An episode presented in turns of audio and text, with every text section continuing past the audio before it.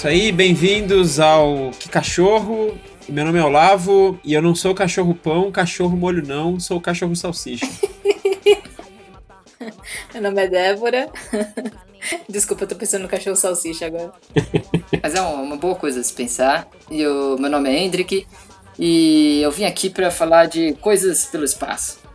Mas quem não veio falar de coisas do espaço, quem veio falar de joguinhos, aquela pessoa que você vai conversar e ela tá sempre aham, porque tá jogando, é quem? É o Olavo. E o que, que você tá jogando, Olavo? Na verdade, eu roubei para escolher essa obra que eu tô avaliando, porque eu já tava jogando esse jogo faz tempo, não foi nada que foi super recente. Mas eu tenho jogado com frequência, né? Por isso que tá fresco na minha cabeça e eu escolhi falar do Akane. Jogo, eu tô jogando a versão de computador e é bem bacana, é um joguinho mó legal. e ele tem pra Steam também, pra Steam, ó, tem pra Switch e eu acho que só. Tá 7 conto na, na Steam. E é um jogo que eu uso muito nesse tipo de situação, assim, tipo, quando a gente tá conversando, é, às vezes, quando tá de, de papo no Discord e tal, eu jogo porque é um arcadezinho, assim. O ponto é o quê? Você é uma. Você tá fugindo meio que da Yakuza, e você tá cercada pelos ca- os caras clássicos da Yakuza, assim, com tatuagem e tudo mais e tal, todo mundo com espadinha na mão. É num futuro meio, meio neon, meio cyberpunk. E você ah, começa com essa frase dela: Hoje eu vou morrer aqui e eu quero levar o máximo de vocês que eu puder. Opa, gostei. E aí o jogo é só isso, meio que o Bill, assim, tipo. E ficam vindo esses carinhas de, de todos os lados e você tem que ficar matando eles. É, o começo tem alguma história? Como eles apresentam? Como que funciona? É, então, o legal é isso, ele é bem minimalista nessas coisas, tipo, a tela de loading é ela descendo no elevador, essa essa mina que eu não lembro se chama Kanye, eu acho que chama. É Ela descendo no elevador toda fodona, assim, bem a, a, a noiva do Kill Bill, assim, com um monte de cara morto no elevador. Quando termina o loading, é tipo só uns barulhos de acidente de moto, tipo, uns barulhos de acidente, sabe? Aham. E aí, quando já chega na fase, que aí é onde começa o jogo. É só uma fase, é só esse quarteirão, assim. É só esse, essa areninha, que é no meio de uma cidade. E é isso, sabe? Já é o jogo. Aí tem a motinho pegando fogo com parte do cenário. Ou seja, ele já explicou o que aconteceu, sabe? Ela tava fugindo, por algum motivo, pelo jeito ela é parte deles, alguma coisa assim. Fugiu, e aí os caras cercaram ela, entendeu? Eu tava. Eu tava dando uma olhada no trailer e eu vi. Assim, não sei se quanto disso foi entrou pro jogo, mas tinha uma, umas cenas dela num dojo sendo treinada. Isso vai revelando depois ou. Ah tá, você tá me fazendo, me, me fazendo parecer mentiroso, né? é, o jogo básico é o que eu falei. Se no menu você escolhe o tutorial, o tutorial é ela sendo treinada por um mestre. Ah, saquei. entendeu? Que é onde você aprende a dar os golpinhos e pereréu e tal. Mas é. O bom é que ele coloca tudo isso à parte, sabe? Porque é bem arcade, é bem. Sentei, apertei A, joguei. Se você quiser ir pro tutorial, no menu você escolhe ir pro tutorial, mas basicamente você aperta, sabe, tipo Tony Hawk, você aperta A, A, A, A, começa o jogo e já tá jogando. E você sente que vale a pena fazer esse tutorial ou ele é mais. sei lá. Eu acho que. Eu acho que vale. Mas bem aquilo, você pode começar o jogo sem ele, aí depois que você morreu pra caramba, sabe? Você fala, hum, o que, que é esse tutorial? Como será que joga? Vamos ver o que tá acontecendo. É. Ah, dá pra usar espadas. Ah, tem que matar esses personagens. e é legal, porque é isso. É, é um jogo de. Vai, sei lá, de habilidade, de skill. Então você tem alguns golpes possíveis, né? Então é legal o tutorial por isso. Tem alguns que realmente não teria como você saber de maneira. É, sei lá, espontânea, assim. Então, e ele dá um pouquinho mais de background do mundo, mas pouquíssima coisa. entendeu? Ele é bem de falar o mínimo possível. E é isso, o dojo é só. Então são esses dois cenários. Claro, eu não fechei o jogo, eu não sei se dá pra fechar ou se ele é um arcade infinito mesmo. Ele tem uma progressão. Tipo, não começa a repetir as coisas. Ele, as coisas vão evoluindo. Como, como que se dá essa progressão? Tem, eh, você, você ganha experiência com batalha? Como funciona? Ele, ele usa meio que uns achievements, ou achievements, ou não sei falar essa palavra, umas conquistas. Acho que é achievements. achievements, exatamente. Ele meio que propõe uns achievements. Sempre que você morre, aparece a listinha ali. Matar 100 inimigos, sabe? Atirar em, em- em tantos, é uma coisa assim. Quando você vai liberando esses achievements, é, você libera novas armas, geralmente relacionadas àquilo que você tá usando, entendeu? Então, tipo, se é matar tantos carinha com espada, você libera uma espada nova. Então ele. Alguns chamam de roguelite isso, né? Então ele é infinito, sempre a mesma coisa, mas não necessariamente. Você pode ir ganhando essas outras coisas. Mas o legal é que são só coisas diferentes, não é necessariamente coisas melhores. E é isso, você só pode escolher, tipo, sei lá, tem, acho que ela tem quatro ou cinco itens. Tem espadas diferentes, tem armas diferentes, porque as duas mecânicas básicas do jogo é você bater com a espadinha e atirar com a arminha. Você pode ter itens diferentes, tem um que você Caralho, não lembro que os itens fazem direito. Tem o cigarro que é o melhor. Eu não sei se ele tem algum efeito real. Mas ele meio que só muda o rastro da personagem, sabe? Quando ela corre, tem um rastro atrás dela. um, um cosmético assim. É, então, só tipo, você fuma um cigarro que chama, sei lá, Noite Amazônica, e aí tipo, o rastro é verde, sabe? É sensacional. É uns negócios meio assim. E. E isso que é legal, assim. Ele é bem arcade, tipo um Pac-Man desse, sabe? Tipo um, um, um Galaga, tipo, você vai jogando e vai tentando ir mais longe. O, o número básico de pontuação é quantos carinhas você matou, entendeu? Tem um chefão que aparece a cada 100 carinhas e, e que ele vai ficando mais forte. Não sei se em algum momento você vai matar ele de vez. Mas é bem bacana, assim. Eu acho uma mistura. Eu, eu gosto da ambientação dele, sabe? Ele, a mina é bem bereza, assim. Então eu acho uma vibe muito Kill Bill junto com Hotline Miami, assim, junto com Pac-Man. É, Tech Mendes. Cara, eu, eu, gostei, eu gostei que também você falou do cigarro, a trilha verde, porque pra mim, eu, tudo que eu conheci, eu vi do trailer e vi o visual do jogo, e eu achei o visual sensacional, assim, um pixel art bem feitinho, nossa, muito bonitinho. Ah, é? E parece funcionar muito bem com a temática, né? Porra, certeza, cara. É, nesse, eu acho meio Hotline Miami porque o visual dele e a, a empolgação que ele te passa através do visual e da música principalmente te ajuda, torna todo um outro jogo. Tipo, não seria o mesmo jogo se tivesse a mesma jogabilidade, sendo que você sabe que eu sou um cara de jogabilidade, né? tipo, que adora falar é, do, do, como o jogo sente, né? Tipo, o jogo de verdade na jogabilidade. Mas ele também, tipo, a música e o ambiente é, gráfico também ajudam muito o jogo, assim. Não seria o mesmo sem isso. E, e isso que é legal, é, é muito detalhado e você mal consegue ter tempo de, de curtir a cidade, sabe? Você tem que ficar se defendendo, né? Você tem que, tipo, se você tomou uma espadada, você morreu. Assim como a maior parte dos inimigos morre com uma espadadinha também. Então não tem como você curtir. E quando você para pra olhar, você vê gente andando pra cima e pra baixo, sabe? Tipo, um cara cyberpunk do futuro com o olho com o olho neon de robô passeando com um cachorro do futuro, sabe? Tipo, pequenininho, tudo em volta, assim, as pessoas andando meio que ignorando tudo aquilo que tá acontecendo. Você passa, acho que em Mega Tóquio 2121, sabe? E o meu choque, que é quando eu descobri que o jogo é de um estúdio brasileiro. Eita. Sabe? Foi uma explosão de cabeça. Eu pesquisei pra, pra, pra falar aqui, que é esse Ludic Studios. E as músicas, elas são tão diferentes entre si, apesar de todas terem uma vibe eletrônica, futurista e com temas é, orientais ou com motivos orientais meio, meio clichês. Só que aí eu achei que era que nem Hotline Miami, assim, tipo, vários artistas, sabe? Ele pegou várias músicas que caberiam e, e foi que foi. Mas todas as músicas são desse tal de Bass, que é de São Paulo, e eu achei bem legal, porque as músicas têm estilos bem diferentes, assim. Uma é mais. É que eu não manjo dos subgêneros específicos de eletrônica nesse, nesse rolê. Mas uma é bem estilo Prodigy.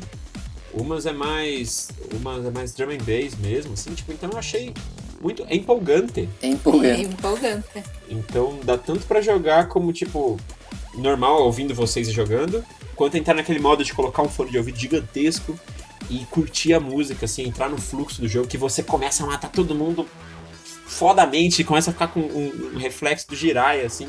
Muito foda. Tem que sair agora, sair desarmado pra rua, porque se sair ouvindo essa trilha sonora aí, você vai entrar na, na personagem. Exato. Qualquer um que vier correndo atrás de mim, assim, eu vou, eu vou sair dando, dando golpe do dragão. Mas ele é bem legal, gente. Eu recomendo. Mas eu me interessei bastante pela trilha, quero, eu quero ouvir. Vou, vou procurar aqui. Sim, sim, não. A produção vai botar pra tocar é, durante o, o, a minha fala. E vocês devem estar ouvindo agora ela, inclusive.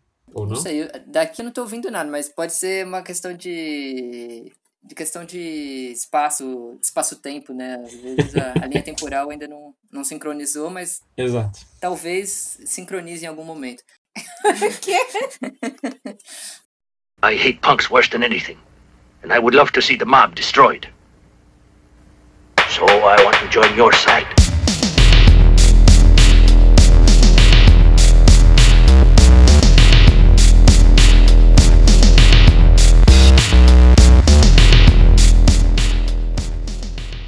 E eu, eu acabei de olhar aqui também, parece que eles têm até mais um joguinho, né? Não sei se você chegou a ver, se conheceu esse outro jogo deles. Não, eu fiquei em choque. Foi tipo coisa de. Ontem, anteontem, eu olhei o, o estúdio. Tinha mais um jogo que eu acho que tá em desenvolvimento. Que eu acho que não tá completo. Ah, porque eu é. entendi, tipo, o primeiro jogo grande deles foi o. Esse Akane, que eu não sei como eu cheguei nele. Ah, tá. E eu acho que tá em desenvolvimento esse outro, não lembro se era uma temática meio nórdicazinha. Eu não lembro o que que era, assim. Aparenta ser meio nórdico, medieval.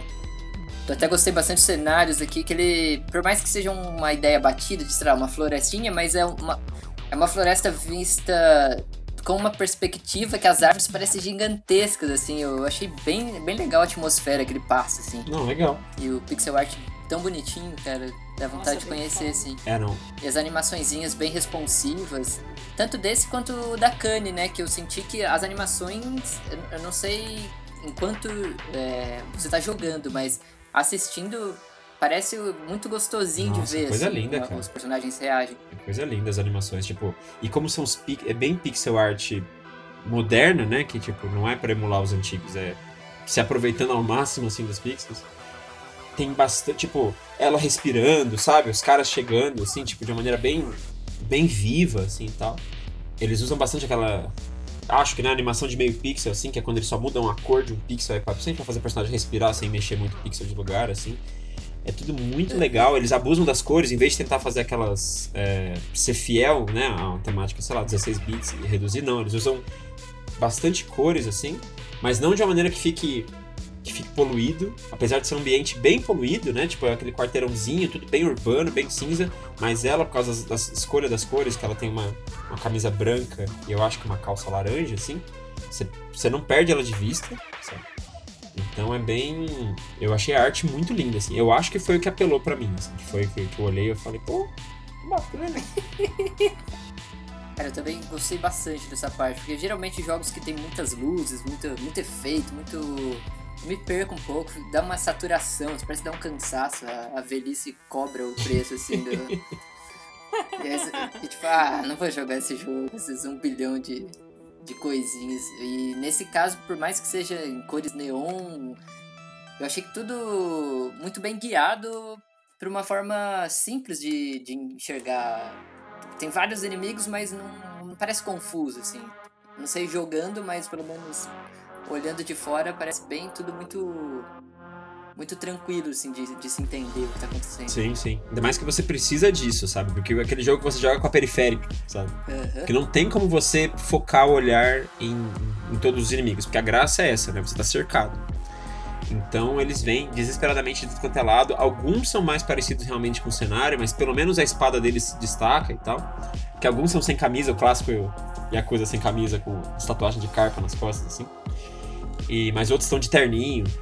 E é bem cinematográfico nesse aspecto, né? Parece muito. Eu lembro muito daquela batalha da, do Kill Bill 1 contra os 88 assassinos loucos, né? Ah, É bem legal porque é muito assim e é a jogabilidade mesmo, que no geral os inimigos vêm na sua direção pra te matar e você só sai reagindo e matando. Mas alguns poucos dão uma fugidinha de você, sabe? Bem estilo no Kill Bill mesmo, assim. Tipo, rapidamente muda a dinâmica de gato e rato e você tá, tá perseguindo, assim, pra matar. Que assim. da hora. Mas é. Ele cria poucas variações de inimigo, mas isso é bom porque eu acho que ajudou eles a criar, tipo, umas animações muito redondas. E você entende muito bem o que tá acontecendo, ele varia mais na quantidade. Mas tem um ou outro inimigozinho diferente, você tem que agir de um jeito meio que bem diferente pra matar ele. assim. Sensacional. Então é. bem bacana. se você tomar um tiro ou uma espadada, você morre, assim, tipo. Já era, exato.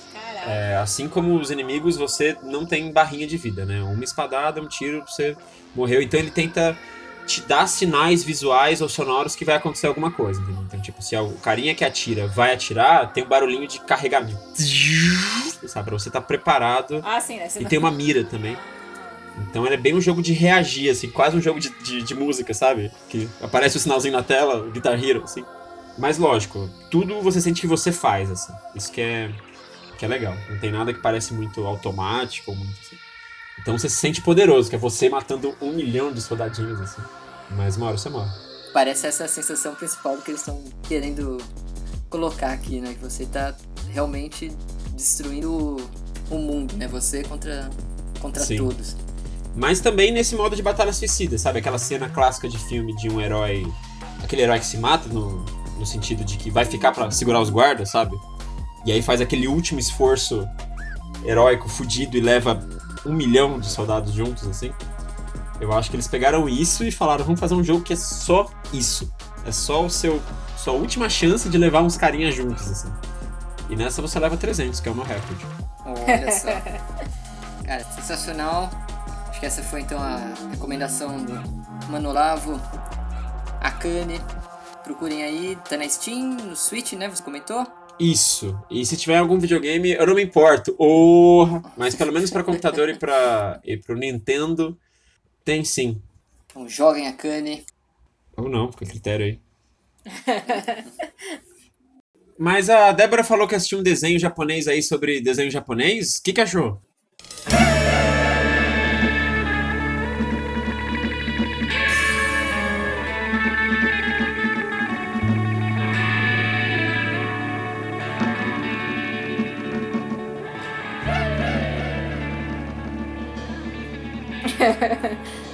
Ah, então, eu comecei a assistir o Eizouken faz um tempo. Na verdade, ainda estou assistindo, não terminei. Mas tudo bem, porque eu não vou falar spoilers nem nada, vou falar só do comecinho mesmo.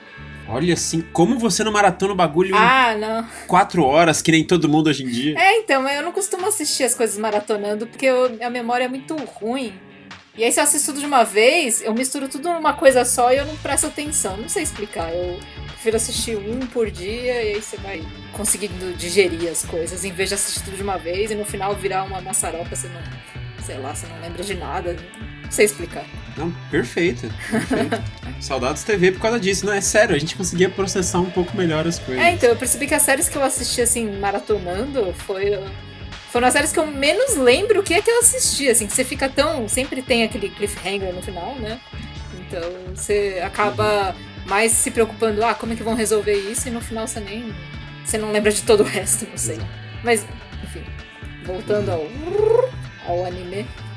Então, o anime chama Keep Your Hands Off, Eizouken. Eizouken literalmente significa em japonês clube de cinema, que no Japão eles têm muito costume de, sei lá, durante o colegial e tal, eles deixam os alunos livres para se organizarem em clubes, que são pessoas que se reúnem para fazer para desenvolver algum hobby ou uma atividade esportiva. Então, tem bastante, sei lá, clube de tênis que o pessoal se junta para treinar tênis. Clube de beisebol. E tem tanto essas coisas mais esportivas também, como tem coisas mais culturais, né? Então tem clube de, sei lá, mangá, clube de anime. E nesse caso, essas meninas, elas estão numa escola. Você perdeu o foco, inadmissível. Mas aí, do que que é, qual é o clube dela? O que que ela faz nesse clube? Ah, é. Então, na verdade, a história. Aliás, o que que é esse Keep Your Hands Off? Tá no nome do anime, né? Eu Não sei por que que chama assim. Eu imagino que tem a ver com o fato de que desde o começo da fundação do clube, elas têm que lutar pra manter o clube, porque o clube é basicamente só as três. Então, existe um orçamento limitado para pagar, pra ajudar cada clube. Então, elas têm que conseguir esse orçamento. Aí, aí, sei lá, tem uma, uma certa rixa com um clube de anime, porque já, já existia um clube de anime e elas são um clube que querem fazer animes, né? Então, eu imagino que tem a ver com isso, que elas estão tentando manter o clube. A- o negócio delas, elas criaram, e a partir do momento que elas criaram, elas estão tentando manter e fazer o negócio fluir. Mas basicamente são três meninas, né? A Midori Asakusa, que ela é um pouco tímida e ela é Uhum. ela gosta de desenhar cenários, ela gosta de desenhar. E ela gosta de ficar pensando nos mecanismos, assim, dos robôs. Ela gosta de cenários e basicamente coisas mecânicas. Então. ela fica tentando. Sei lá, quando ela pensa num robô, ela não pensa só na parte estética, ela pensa, mas como é que vai funcionar esse robô? Como é que vai funcionar, sei lá, esse, esse aparelho ou dispositivo eletrônico? Então ela é bem nerd de aparelhos e dispositivos. Ela fica pensando, ah, mas e se acontecer isso, vai dar um coice, a pessoa pode, sei lá, não conseguir. Eu não sei o que eu tô falando, mas basicamente. É o artista de conceito, né? É, ela é uma artista bem de conceito, assim. E essa é a pira dela, assim, de ficar desenhando um milhão de coisas, criando universos. Entendi. E ela tem uma amiga que se chama. Ela chama Sayaka Kanamori. Essa Sayaka, ela não tem.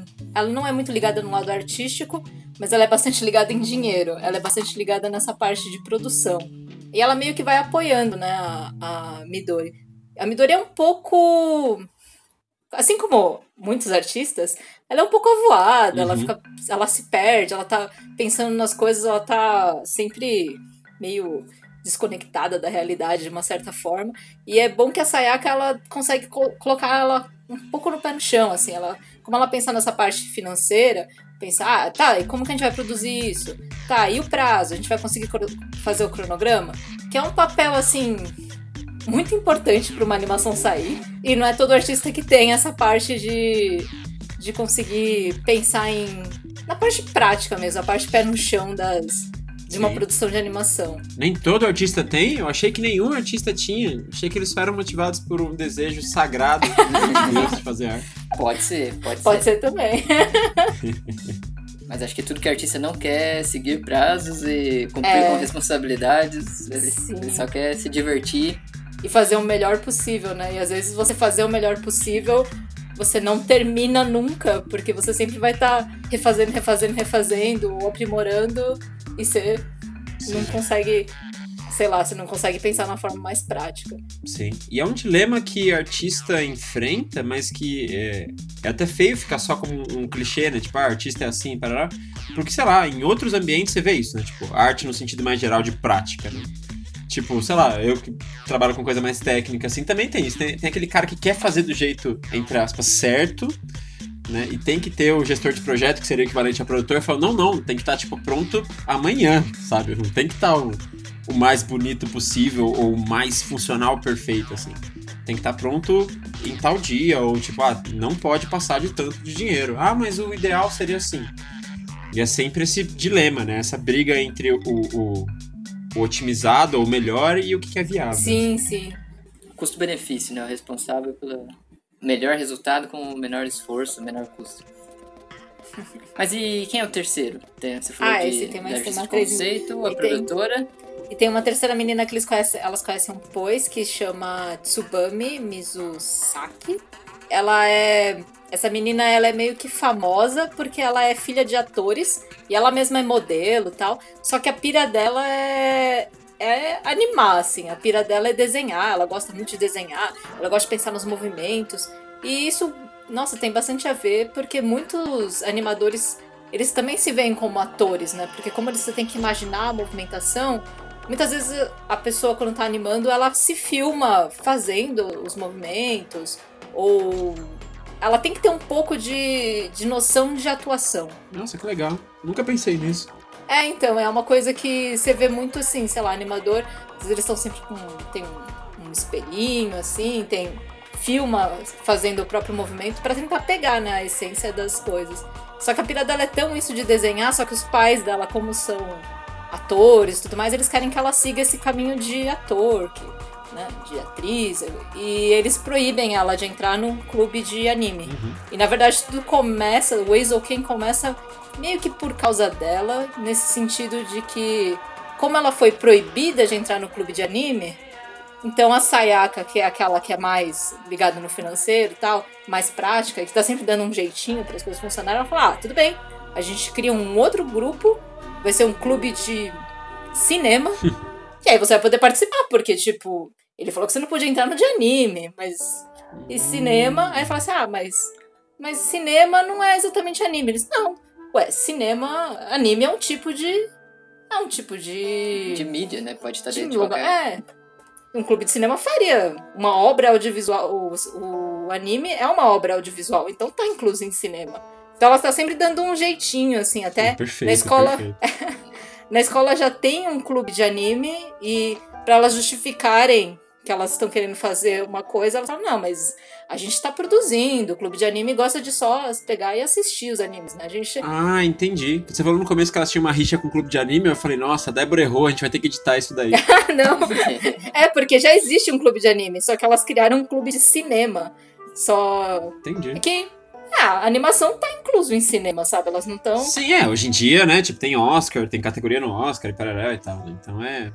E basicamente é isso. As duas. As duas que são muito apaixonadas, assim, por animação, viajam Uhum. muito na maionese, assim, elas dão umas.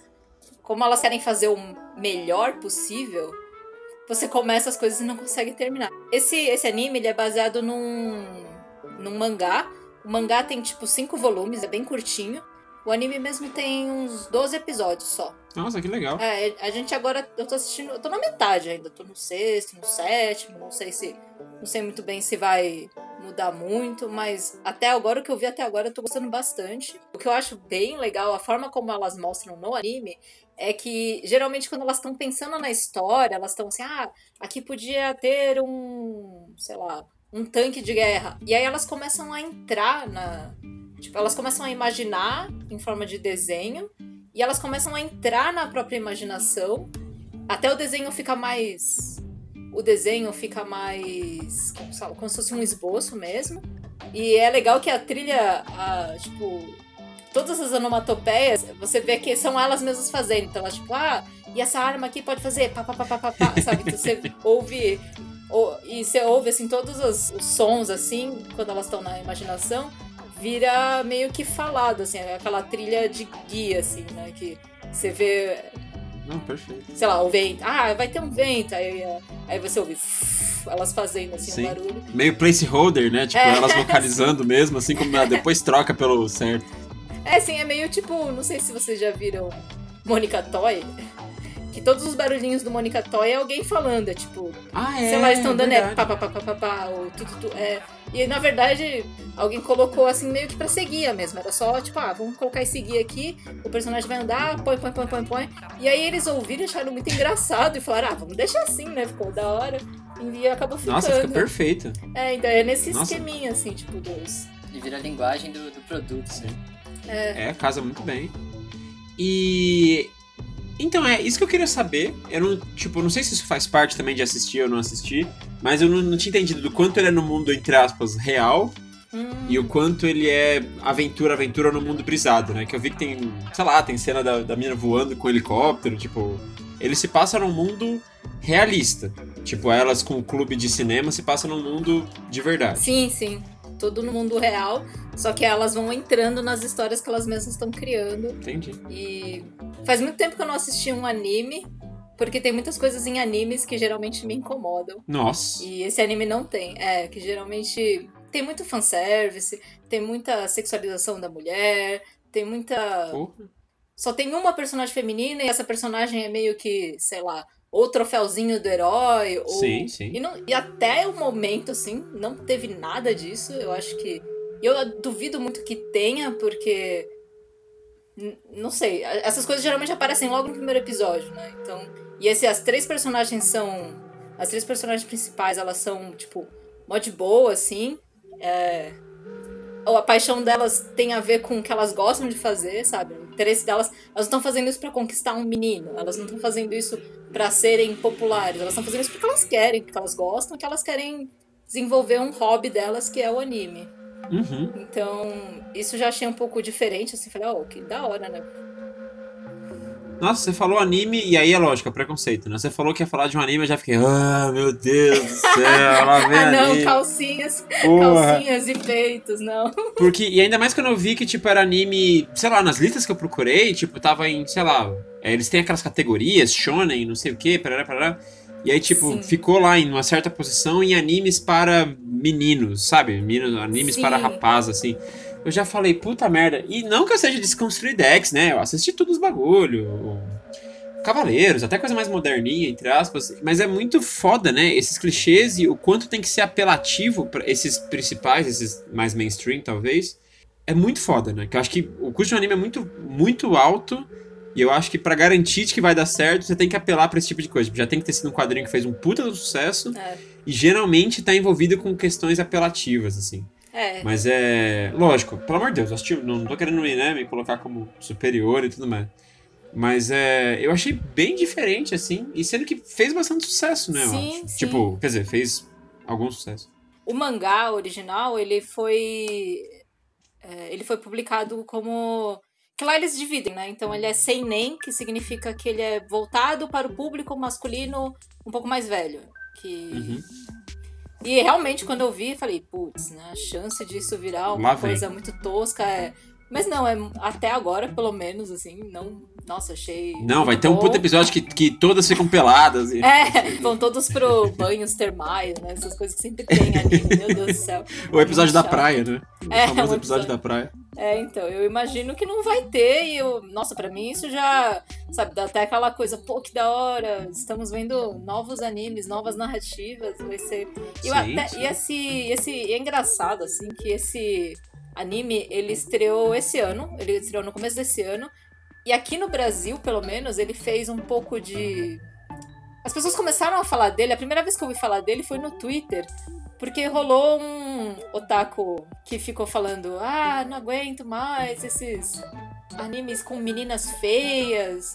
Olha como os animes eram bons. Nossa! Não tem calcinha, sabe assim, coisas assim, tipo. O cara ficou falando que era um desenho feio e ficou zoando as meninas. E aí o pessoal ficou, tipo, zoando o cara, lógico, falando, ah, como você é babaca, não sei o quê. Teve um artista que eu acho que ele chama Kael Silva, uma coisa assim. E ele inventou uma tag falando: ah, vamos desenhar boneco feio, então. Vamos se desenhar nas poses das meninas fazendo a abertura. E um monte de artista, assim, brasileiro, pelo que eu vi, aderiu. O Nossa. criador do mangá até. Como fala? Até chegou a ver, ele ficou mó, nossa, que interessante, não sabia que eu tava fazendo tanto sucesso no Brasil. E o pessoal meio que apoiando, assim, falando, que desenho feio o quê, cara? Se liga, sai daqui, tipo, mó da hora essa O história. criador de mangá falou, né? Nossa, eles assistem anime no, no, no Brasil? Será que tem japonês no Brasil? Tipo, maior colônia. né? É, então. Nossa, que foda isso. Não, é tipo, e é muito foda falar feia, né? Tipo, mano, são meninas do colegial, sabe? A gente tá tão acostumado com. É, Mas, tipo, tá tão acostumado, as meninas do colegial, tão uns peitos gigantescos. Assim. é, elas Tipo, são normais, elas. Ver três meninas normais no, no- fazendo os bagulho que ela curte é tipo, nossa, meu Deus, olha, chega de lacração. É, e eu acho legal que, assim, em nenhum momento se fala sobre isso, sabe? Não precisa. É um tipo de representatividade Sim. que eu acho legal também, que é quando você mostra uma possibilidade de uma forma positiva, sabe? Ninguém fica contestando, ninguém fica, pô, mas vocês são mulheres. Não, ninguém fala isso em momento nenhum. É, Assim, naturalizar. É tipo, é, eu acho que isso é legal também. Você Sim. natura... É, exatamente. Você, você normaliza, assim. É tipo, é isso. Porque é o que acontece. Mulheres não têm só interesse em, sei lá, em homens. Elas têm interesse em outras coisas. Então, é um anime que passa, assim, suave no teste de Bechdel, né? Ah, é. Nossa, é verdade. Sendo, tendo três protagonistas, né? Tipo, mulheres já é quase que garantia de que vai passar. É, elas conversam entre si sobre os hobbies delas, sobre o que elas querem fazer, nunca sobre um outro cara. E eu acho que um outro ponto, assim, que eu achei positivo, que não costuma ter em anime, mas é um ponto, assim, bem de leve, que eu não tinha. que ele passa, assim, bem despercebido. É que é, é um anime que tem um pouco mais de diversidade étnica do que geralmente. Porque geralmente os animes é só gente branca, né? É um monte de gente branca. Uhum. E tem uns que são só. E ainda bem, né? Porque quando tem gente negra em anime, dá medo. É, sempre Tipo- uns estereótipos meio. ah, O afro-samurai. É, exatamente. Mas nesse tem. Daí pra pior. Tem um. Até agora apareceram dois personagens que são. que tem a pele um pouco mais escura. Mas eles. Uhum. E são, tipo, pessoas completamente. Sabe? É a, é a presidente que vai decidir qual clube vai ter um orçamento. É o, o carinha do clube de áudio, sabe? Então. São pessoas normais vivendo vidas normais, assim, e, tipo, nada de. Nada de estereotipado, nada de. Não é muita gente, realmente são só duas pessoas que apareceram até agora, mas pra um anime, tipo, nossa, apareceu mais do que Porra, um. Você fala, exato. caramba, que da hora, né? Com Por certeza. proporção, parece um É, continente. né? nossa, você fica, Sim. caramba. E é. E dá pra entender, né? No país que nem o Japão ainda, que, tipo, é literalmente uma porra de uma ilha, sabe? Que meio que só tem gente da mesma etnia, É. né? Quem é, sei lá, o pessoal de Okinawa é um pouco mais moreno, mas, sim. tipo, né, ter isso é muito foda, que né? Tem até um rolê que eu tava vendo um tempo atrás que é sobre a. A forma como eles aceitam os imigrantes. Eles. É, porque em outros países, sei lá, Portugal, tem, você vê muitos, é, muitos negros da- das colônias africanas ou brasileiros, mas no caso do Japão ainda existe um- uma parte bem ruim deles, assim, que mesmo essa questão do de como eles aceitam os, o- os colonizados, né, assim, pra trabalhar de volta pra eles, é sempre alguém que, é, que tem que ter a mesma estética homogênea deles, né? Então, Sim. você vê sempre os descendentes que foram para outro país, voltam, aí eles, eles para eles tá ok porque pelo menos se parecem com eles. Então você não vê muito Sim, sim. E mesmo assim, nem tão fácil, né? Tipo, um amigo meu que é descendente direto, que ele é brasileiro, mas ele foi trabalhar. É uma montadora, Hum. né? E ele foi trabalhar um tempo lá, na- nessa montadora, com cargo alto, assim e tal. Mas ele é um pouco mais moreno porque é descendente do, de Okinawa, né? Aí. E. Aí. o aí. Ai, E lá ele paga de. Ele, entre aspas, paga de coreano, sabe? Tipo. Ah, não, ele é, fala que aqui no Brasil ele é o japonês, sendo que ele é brasileiro. E lá ele é coreano, assim. Ele A paga gente é de coreano. estrangeiro em qualquer lugar. É, não, eu sei É. muito bem como é que é isso. É engraçado, que aqui realmente, né? Na verdade, aqui você tem olho puxado, né? independente se você é coreano, se você é ja- japonês ou chinês, vão te chamar de japa, né? Mas Sim. lá, quando você chega lá, na verdade, muitas pessoas me perguntavam, assim, na rua, assim, uns tiozinhos me perguntavam, ah, você é... O que, que você é? Você é coreana? Você é chinesa? Aí eu falava que eu era brasileira, eles davam uma, davam uma risadinha e escondia, saíam, escondia a bolsa. e- saíam fora. Ah, eles têm um Exato. pouco de preconceito com o brasileiro, sim, mas não sei. Ah, mas pelo menos não são todos. Mas faz tempo e- também, acho que hoje em dia talvez esteja um pouco mais. O, o autor mesmo do mangá, o, do mangá original, ele comentou. Perguntaram pra ele, né, essa coisa da diversidade étnica. porque, é, não é uma super diversidade, mas tem um pouquinho. E aí ele chegou a comentar que como ele morava perto de Tóquio, e lá tem muito estrangeiro vivendo, tem muito contato com outras pessoas, com então pra ele era completamente comum assim. E ele fala, ah, e japonês também, aqui os japoneses eles não são todos brancos, sabe? Tem vários tons de pele, então aí ele tentou representar isso no mangá dele. Sim. Ah, sensacional. Que bom que tem essas pessoas produzindo conteúdo pra mudar e a... É, porque eu confesso que. Ah, não sei, toda vez que falar, ah, tem esse anime aqui, eu já fico, ai meu Deus, será que, será que eu assisto? Será que eu não vou passar raiva? Mas, É. pô, é, É é legal, eu Nossa. tô curtindo bastante. Fica então a recomendação. Fica a recomendação. Keep Your Hands Out of Eizouken. Curtinho, 12, volu- 12 episódios. É, 12 episódios. Ou mangá, né? E o mangá é cinco volumes. Eles fizeram também uma, um filme, pelo que eu vi. Olha só. Isso é, eu vi que ia ter um filme, tipo, que por causa do, do contexto que a gente tá vivendo, foi adiado pra setembro, sendo que, tipo, é agora. E não sei quem vai ver filme agora, mas tava pra sair um filme. Um filme live action, né? Então vamos ficar de olho e surgindo, assistam. Então, Andy, que você falou que você está lendo. Você leu um quadrinho. E aí, o que você achou?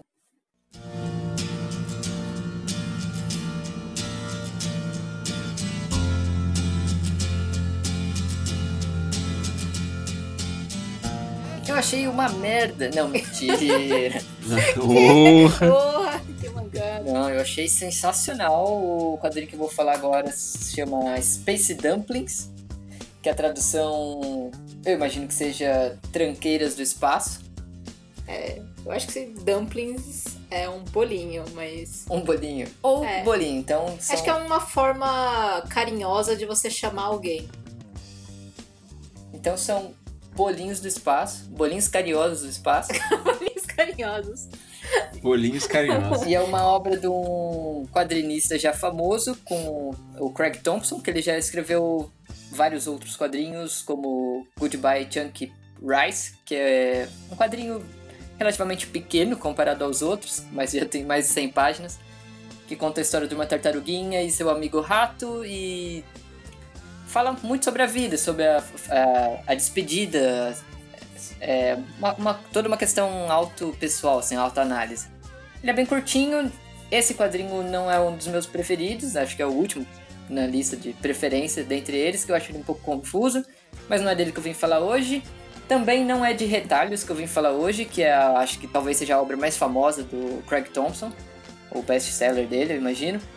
Que também é uma história sobre relacionamentos, é uma história autobiográfica. Vocês já leram? Sabem? Sim, sim. Já li. Eu não, mano. Você tá falando desse cara aí.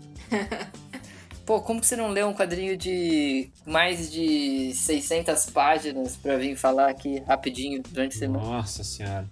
E é o viés, né? Você já gosta pra caramba das coisas que esse cara fez. Cara, pior que eu gosto, não, não sou o maior fã. É, não sei você, você deve Ah, eu curto bastante o, o Craig Thompson. Acho que ele. Ela é a maior fã. Maior fã não, mas eu curto bastante. E- Acho que esse Retalhos até fez muito sucesso, assim, quando lançaram. E acho que meio que foi o que colocou ele no mapa, assim. É, e esse Retalhos, ele é, ele é também é uma história autobiográfica sobre relacionamentos, a forma como ele cresceu com o irmãozinho dele, numa família bem religiosa, é, a primeira namorada. Então, ele explora bastante da vida dele e, e como funciona você sair desse tipo de criação, né? Você se libertar para o mundo, assim, deixar de essas crenças limitantes, não que toda religião seja uma crença limitante, mas Ops. Nesse caso, talvez seja, no caso específico dele, pelo menos como ele relata, né?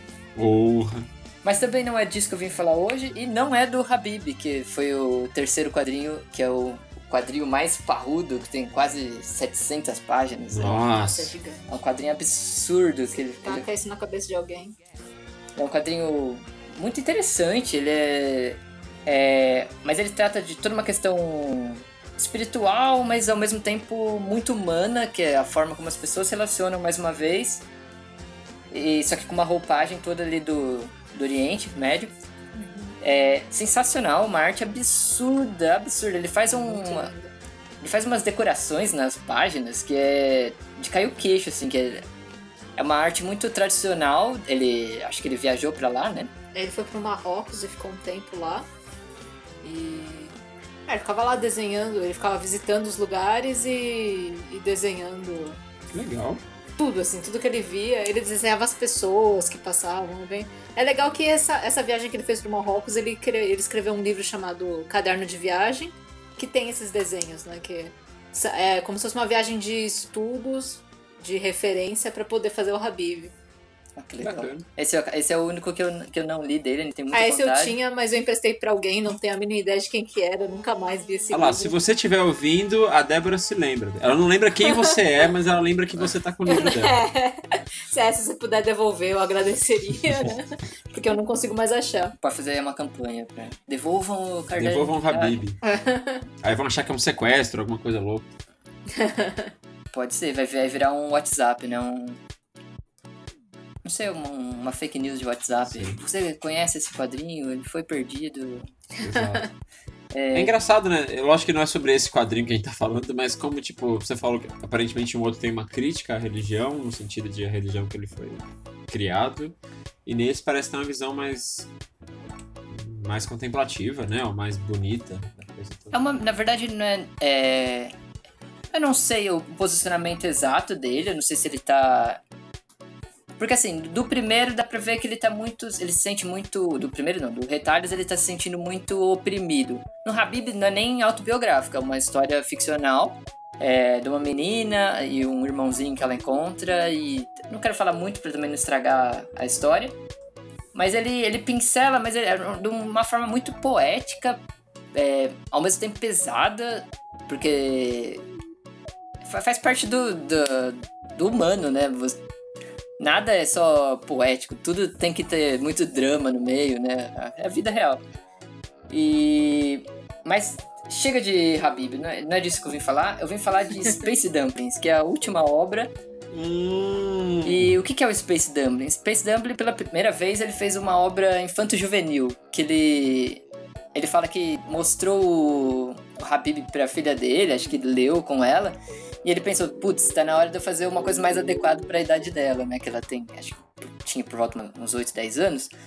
E o Habib, ele tem umas É situações pesado. bem intensas, assim. E aí, por que não fazer uma história que ela possa ler também? Legal. E, e nessa ele, ele fez a história então da, da Violeta, que ela ela é- é, tem ela viaja, ela mora com os pais numa nave. E o pai dela ele é um transportador de cocô de baleia, Perfeito. baleia espacial. Já gostei. E a mãe dela é uma estilista.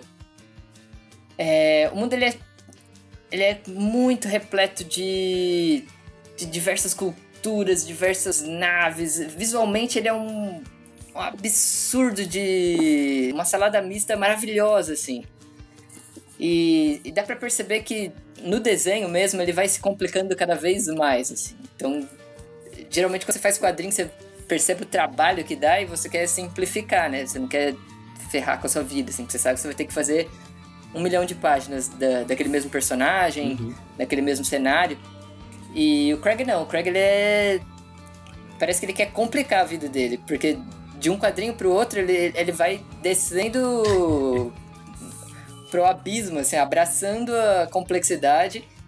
E pra gente, leitor, é tipo um presente maravilhoso, assim, Nossa. que eu- você abre, cada página é uma obra de arte absurda.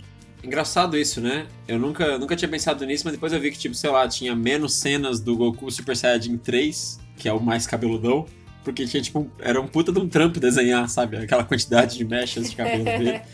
E aí já pularam pro próximo, que era bem mais simples, assim. Então, como é Exato. o, o- essa, esse dimensionamento de trabalho de desenho é um bagulho que afeta realmente, né, a obra. E nesse caso, pelo jeito, não, né? Nesse caso é dane-se.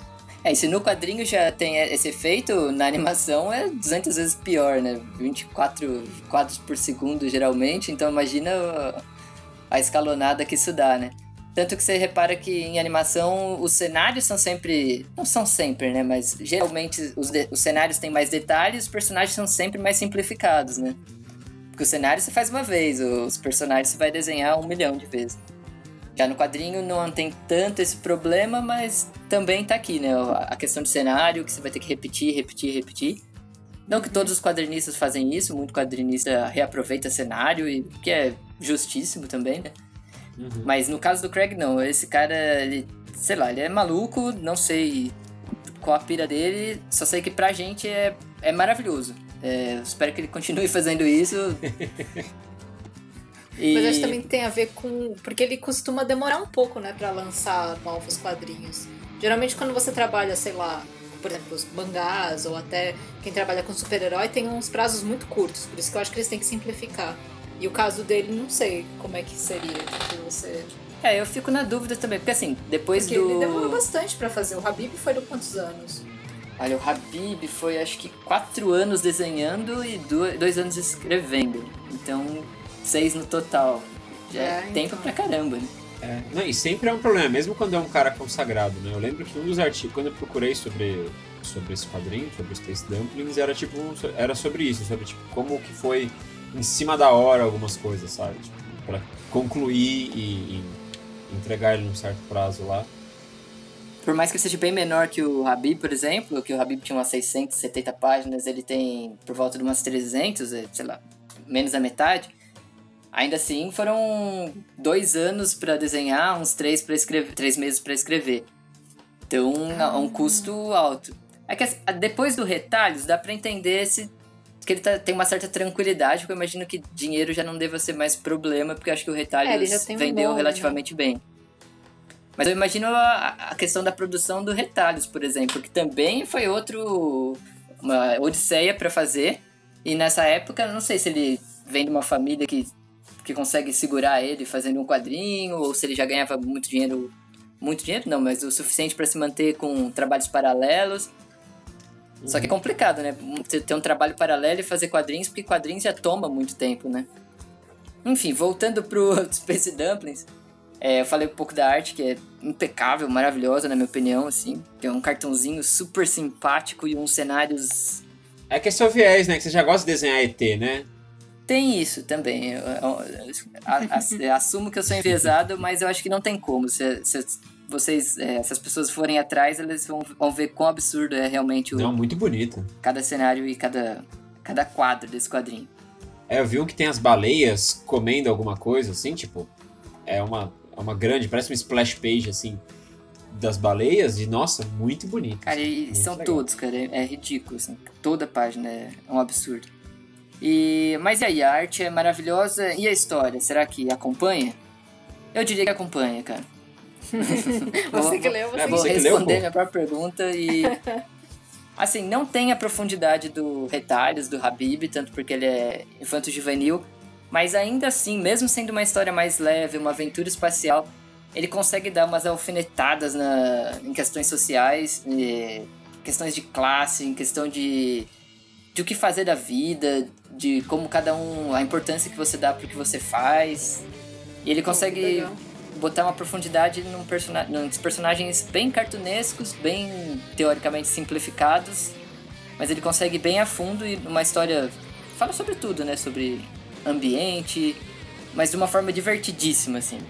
Altamente recomendo. E esse, esse quadrinho eu achei legal que ele me fez cair uma ficha que sobre storytelling. Legal.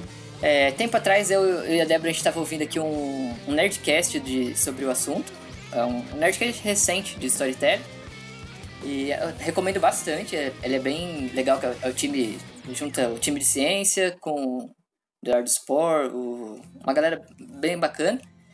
E eles comentam uma coisa que eu já tinha ouvido falar, mas nunca caiu a ficha pra valer, que é as histórias, elas têm o peso da nossa conexão com a realidade, né? Então, é sempre uma uma analogia, né? Você vê um personagem, por exemplo, nesse caso do Space Dumplings, é uma menina humana, tudo bem, é mais fácil de se ver no, na pele dela, mas também tem dois personagens que acompanham, que é um galinho e um Putz, o galinho eu achei muito style, desculpa, eu achei muito fofinho, cara, o galinho, muito bonitinho. Ele tem uns olhões, né? Geralmente no- ele é desenhado só com o olho, assim, só de lado. Eu achei ele muito bonitinho, mas enfim. Ele é maravilhoso. E, e junto com ele tem um outro personagenzinho que morava num lixão que ele é. Ele é. Ele fala que ele é o último do, do povo dele, é o último remanescente do, da raça dele. E você pensa, e, sei lá, é mais difícil de se conectar, né, com um alienígena ou com aquela situação. Sim. Mas é, ouvindo esse podcast e pensando sobre essa conexão do que a gente faz, mesmo, sei lá, pensando em Star Wars, a gente, que as pessoas falam, ah, o Chewbacca é o cachorro.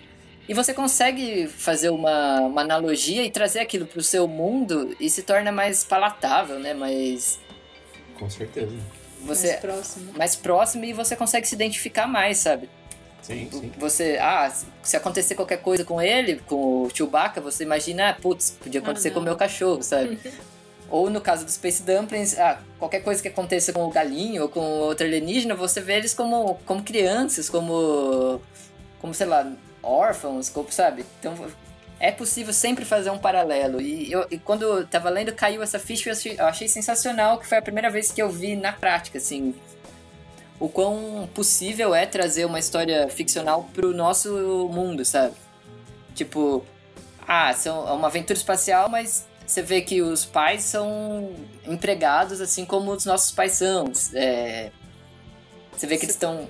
que tem a diferença de classe, você vê que é, toda a questão ambiental que para quem tá no topo tá cagando, enquanto quem tá sofrendo com isso vai se importar mais. Você vai ver como é a relação entre o, o casal, ou, ou mesmo coisas que. Vamos supor, o, o pai e a filha, né? A, e a Violet, a Violeta, eles estão reformando uma navezinha que você muito consegue fazer um paralelo com uma moto, sabe? Então, é o projeto dos dois de, de reformar uma moto, eles estão reformando uma nave. Então, dá muito pra trazer pro dia a dia. Ou no trabalho dele tem uma nave que transporta esterco, mas ela tem muito uma carinha de caminhão, sabe? Então você consegue imaginar o pai dela como um caminhoneiro. E eu achei isso sensacional, sabe? A forma Sim, como ele fez uma toda uma roupagem é, interessante, porque por mais que tenha essa questão de é legal ser an- análogo à vida real, às vezes eu, eu pessoalmente gosto muito de da roupagem diferente, né? De nossa, como que funciona esse mundo? Como que as coisas se comportam, a física, o a questão monetária, que sabe? Eu, eu gosto de viajar para uma ficção diferente para explorar, né? Tem esse lado da exploração que eu acho que é uma das partes que mais me atraem. Certeza, quando consegue, quando a fantasia ou a ficção científica consegue ter esses dois aspectos, né? Porque se tudo é simplesmente uma analogia, uma alegoria, é até meio chato, né? Ah, isso quer dizer isso, tipo, nada é porque é, sabe? Tipo, ah, tal coisa exatamente só é para tipo representar tal coisa na Terra, para representar tal coisa na nossa vida. E legal quando o mundo tem características próprias também, né? Que isso que geralmente faz a gente se encantar pelo mundo. Exato. E nisso eu achei que ele casou 100%. Eu, eu, eu gostei demais, assim. Mas pro final eu, eu, eu, senti que deu uma amornada, assim, no, no, no, meu gosto. E o final eu achei que ele fechou honesto. Então, como eu tava. Cheguei empolgadaço, assim, eu acho que talvez tenha sido um dos motivos de eu ter dado uma. Uma diminuída. Que ainda assim, Sim. diminuindo do, de 10 para 9, sei lá. Mas acho que talvez pelas uhum. minhas expectativas não achei todo ele 10, assim, achei que mais pro final ele dá uma leve caidinha, mas ele termina muito bem, altamente recomendável, assim. Acho que. Pô, tô curiosa, eu ainda não li. Não, legal, eu fiquei bem curioso, cara. Ainda mais pela sua análise, porque eu vi o trailer, eu nunca tinha visto um trailer para um quadrinho, Sim, né? Um vídeo de trailer, assim. E eu acho que nunca consegue passar muito bem, né? Tipo, sobre o que que é. E, e você falando, tipo, eu senti por algumas críticas que ele tinha alguma coisa mais assim, mais de coração. Ele ia pegar no coração e não no, no senso de aventura. Apesar de ser um épicozinho, de ser uma aventura, ele ia pegar nas questões interpessoais, nas questões emocionais. Mas o trailer, por exemplo, pelo menos pra mim, não conseguiu passar isso, né? Então é legal você falando isso, porque realmente cria todo o interesse. É, acho que também é um, talvez seja um medinho de, de, de entregar demais, né, no trailer. Da mesma forma como eu tô com muito. É tipo, eu tô, tem, tem muita coisa para falar desse quadrinho, mas eu tenho medo de cada coisa que eu fale, é, eu tô estragando um pouquinho a experiência de quem lê. Porque acho que vo você descobrir tudo isso, acho que é sensacional, né? Não, com certeza. É, tô bem curioso. Sim, sim, sim. Isso é muito difícil, né? E geralmente você tem que ter já um certo. Um certo repertório, né? Ou uma certa fama, né? Pra você poder fazer algo que seja que não. O gancho não seja realmente o que é, porque você quer que a pessoa descubra no caminho. Então isso não pode ser o gancho. Então o gancho tem que ser outras coisas, tem que chamar atenção por outros motivos, ou simplesmente por ser o autor que é, porque sabe que uma galera vai ler só pelo renome, e isso é bom, porque você pode não Exato. mostrar tudo de primeira. É, esse, esse é exatamente o caso. Acho que eles não estavam muito preocupados se ia vender ou não, porque acho que eles já desconfiavam que ia rolar. Sim, sim, acontece, né? Com autor de livro. Eu lembro com o cara do Scott Pilgrim lá, com, com Seconds, apesar de ser uma, uma outra pegada. Vendeu muito por. Ah, é do cara do Scott Pilgrim e tal. O que é bom. Muito, como é que chama? Muito. Kickstarter, né? Vende em cima disso. Né? É, acho que é a grande bênção e maldição do, do escritor, do criador, que é você faz uma obra que se destaca. Uhum e a seguinte, você tanto vai ter a liberdade de monetária e tempo, né? Porque agora você não está tão preocupado em pagar as contas, então você pode fazendo mais de boas. É, também a questão de público, que você já sabe que você já cativou uma galera e não precisa se preocupar que vai ser lido. Mas, por outro lado, a preocupação vira você manter o nível, né? É, você Fazer... cria uma expectativa, né? Maior. Exatamente. E esse tem uma cara muito diferente dos outros, né? Porque o Habib e o, e o Retalhos, eles seguem uma linha meio parecida, são histórias mais adultas, o, o tipo de desenho. Esse aqui é super colorido, então é bem diferente mesmo. Até fico pensando como é que foi o. Você sabe como é que foi a reação do público em relação a ele? Olha, não cheguei a pesquisar, é, assim, eu, eu, vi só uma foto de uma livraria com aquela plaquinha de, de, de sold out, né? Que, esgotados. Uhum. Então, possivelmente foi bem. Mas é um público diferente, né? O, público infanto-juvenil. Tanto que esse é o primeiro que tem cores, né? Da, das obras dele. Todos os outros são preto e branco.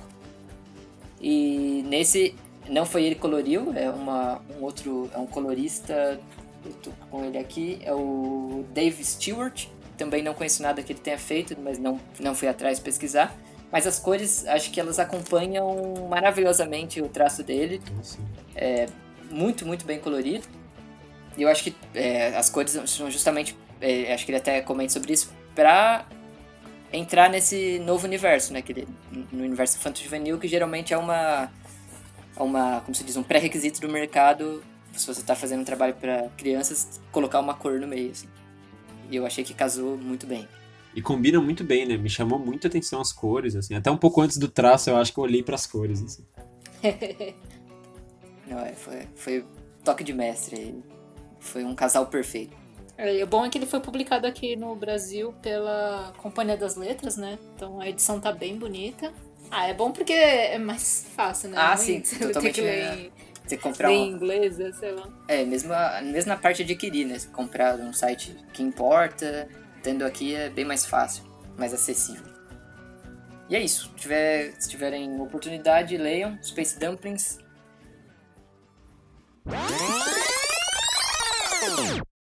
Três, dois, um, claquetes. Não, caralho, peraí, porra. De novo. Vamos lá, manda claquete de novo. Em 3, 2, 1, claquete 2. Isso aí, pra finalizar, vamos pra uma rodada relâmpago aqui de que cachorro. Débora, o que que achou da cor magenta? Acho muito bonita e sei lá se é magenta ou fúcsia. E você, Andy, que que achou do pastel de feira?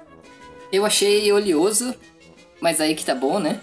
E mas eu queria saber do Olavo, o que, que achou da neve? Caiu a neve, não caiu neve? Neve, o que, que achou da neve? Eu não achei não, cara. Porra, pelo amor de Deus, em São Paulo, altas promessas e nada de neve, cara. Caiu neve em Minas Gerais e não teve neve em São Paulo. Ah, mano, tinha que ter. Fazer uns bonecos de neve aí. Bonecos feios? Bonecos maravilhosos. Podia, né? 2020 merecia um bonecos feios. Mas é isso aí, zero senso de conclusão. E- e não funcionou. Mas é isso aí, gente.「